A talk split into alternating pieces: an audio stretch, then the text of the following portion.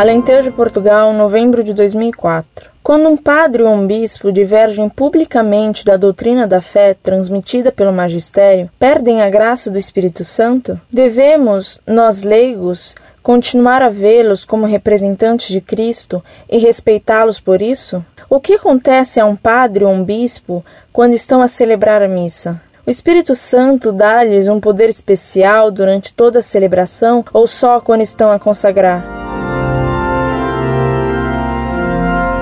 Muito prezada, salve Maria. Quando uma pessoa é ordenada sacerdote, recebendo o sacramento da ordem, ela se torna sacerdote para sempre, jamais perdendo esse estado. Mesmo que um padre vá para o inferno, sua alma continua marcada pelo caráter de sacerdote de Cristo. Pelo sacramento da ordem, é que o sacerdote tem o poder de consagrar hóstia e o de absolver os pecados em nome de Deus. Se um padre ou um bispo ensinam algo contra a fé, eles não devem ser seguidos nisso que ensinam, mas enquanto o Papa não os demitir de suas funções, devemos respeitar a autoridade deles, embora recusando aceitar seu mau ensinamento. Incorde Jesus Semper, Orlando Fedeli.